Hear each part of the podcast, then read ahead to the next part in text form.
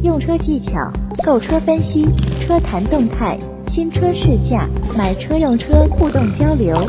今日说车，今日说车，今日说车，今日说车，今日说车，听老王把汽车圈说给你听。欢迎收听今日说车，我是老王。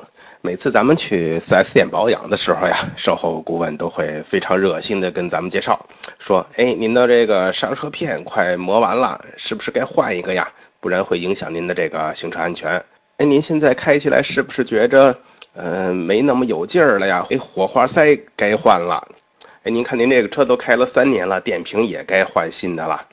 简单来说啊，就是每次你去 4S 店都能。”发现不少的问题，都会有很多的东西让你考虑，到底该不该换呢？今天咱们就来聊聊常见的汽车零部件的更换周期，希望对大家平时用车有一些帮助。机滤，咱们以前保养的时候说过，它要随机油一起换的。机油从油底壳里边到油泵抽，把它抽出来，然后通过机滤。然后再到发动机的各个零部件，然后再熄火之后回到这个油底壳里边，这是整个机油的整个流向。机滤的作用就是过滤机油中的杂质，确保机油的清洁，确保油路的清洁。所以在日常保养中，大家都认同机油的这个重要作用，但是机滤是保证你机油更加清洁的作用，所以这个不能贪小便宜啊！每次你做保养的时候换机油的时候，就把它一块换掉。火花塞，火花塞的话，正常的更换周期是两万到四万公里。当然，你要直接去看它实际的情况。火花塞啊，直接会影响到你发动机的性能跟油耗表现。如果长时间缺乏保养啊，还会造成这个发动机的积碳增多。如果你在驾驶过程中出现明显的动力不足或者是动力下降的情况，那有可能是要检查一下火花塞。咱们大多数的轿车都是使用镍合金的这种火花塞，它的更换周期一般就是我所说的两到四万公里。当然，如果你的车是用的铂金的火花塞，呃。那它的寿命能达到八到十万公里，但到底该不该换，那就是检查。刹车片正常的更换周期是三到六万公里，但是刹车片跟火花塞一样啊，它也没有明确的说我到几万就要换，也是通过检查检查这个刹车片的厚度进行判断。正常情况下，刹车片可以使用三到六万公里，但如果你的开车习惯，你总是时不时的去踩脚刹车的话，那可能会缩短它正常的使用的寿命。当然，有些车是使用的什么前盘后鼓啊，鼓刹的话，一般可以使用到十万公里以上。考虑刹车片更换的时候，也要考虑刹车盘。刹车盘的话，正常的更换周期是在十万公里左右。当然，刹车盘也它的磨损情况也是跟你驾驶习惯相关的。嗯，简单来说，你就刹车踩得多，磨损肯定就更多嘛。一般来说，就是你换两次刹车片，换一次刹车盘，按照这个频率去换，应该是一个差不多的情况。然后还有一个就是悬架控制臂的胶套。这个很少有人去注意啊。其实我们是建议三年做一个更换周期。悬架的控制臂这个胶套如果损坏之后，车车会出现晃动啊或者跑偏的情况，所以定时保养的时候要对它进行一下检查。当然呀，还有像什么减震上的或者转向机上的这些防尘套胶套。它随着时间越来越长，随着时间的变化，也会橡胶制品，大家都知道会老化嘛，也会有这种破裂的情况，会导致不同的问题。所以这些橡胶制品也要定期的去检查有没有裂纹什么的。还有就是这个发动机的正时皮带。嗯，判断正时皮带工作是不是正常啊？其实挺简单的。如果你发动机启动之后，如果出现很刺耳的这种很尖锐的声音，那就说明皮带有老化或者松动的现象。一般来说，发动机正时皮带的维护周期在六万公里左右。当然，现在很多车用的是正时链条呀，正时链条的耐用性要更长了。一般看你的车六万公里以后，经常去检查一下就好。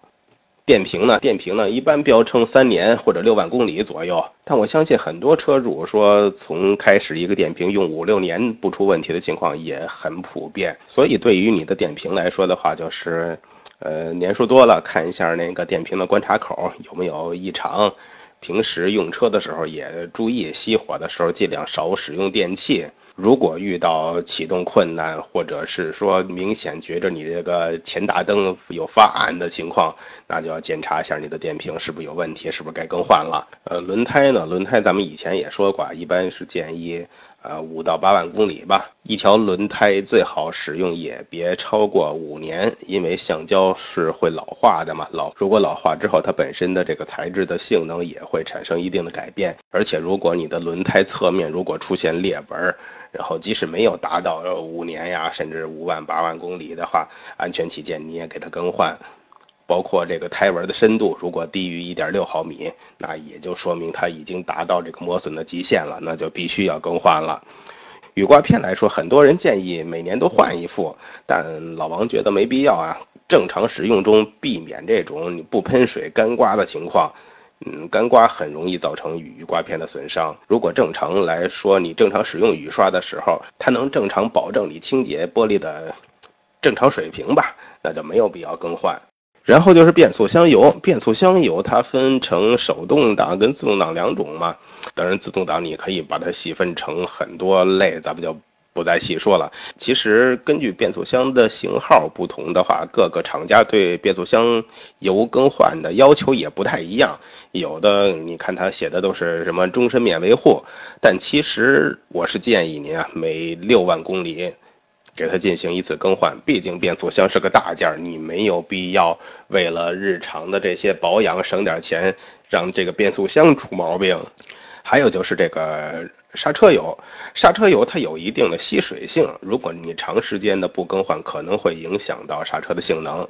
所以不少的 4S 店都会建议这个车主每隔两年或者是四万公里更换一次刹车油。其实来说啊，一般也不用换那么频繁，咱们。我相信有很多车主的车可能开了十年，一直或甚至开到报废也没有换过。所以刹车油来说，如果你的制动正常，没有任何问题，刹车很灵敏，那就无所谓。如果你是比较关注这方面，或者是说，呃，觉得刹车会有一些异常啊，除了检查咱们说的刹车盘、刹车片整个这套刹车的系统之外，你的刹车油最好也看一下。如果已经开了六万公里，或者是四年以上了，啊，也可以考虑给它换一下。还有就是离合器，尤其是开手动挡的朋友啊，嗯，在正常开车的时候，感觉这个离合器明显的结合的有异常，呃，或者是汽车行车中有异常的抖动，或者发动机转速升高了，但是速度提升很慢，就是等于他们这个这种情况，就可能要检查一下你离合器的这个健康状况了。还有减震，减震器的话，一般建议十万公里进行更换。一般减震器要损坏的话，嗯，大多数都能看到漏油渗油的情况。还有就是你在这些坑洼路面上行驶，感觉呃颠簸更明显了，或者是制动距离变长了，也是减震器会损坏的一个前兆吧。然后防冻液，防冻液是咱们车比较重要的一个散热导体了。冬天的时候可以避免结冰，导致这个车辆的冷却系统有胀裂的情况；夏天的时候还可以防止开锅，所以它跟机油是同样重要的。一般咱们看见的防冻液有红色的跟绿色的两种，咱们也可以这样理解：绿色的是属于呃多效防冻液，也就是普通的防冻液，更换周期一般建议在两年或者四万公里。红色的属于长效防冻液，更换周期一般建议是五年或者十万公里。防冻液在使用一段时间后啊，会有减少，可以给它适当的补充，但是一定要注意，不同的颜色品牌的防冻液不能混用。这次很简单，咱们说一下一些常规的保养中部件更换的周期啊。嗯，下次咱们找一个时间再说一下，有些东西更换的时候要注意什么。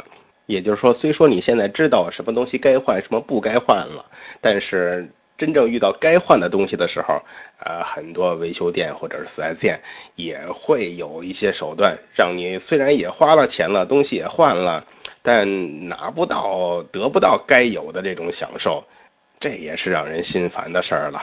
今天就简单聊这么多，谢谢大家。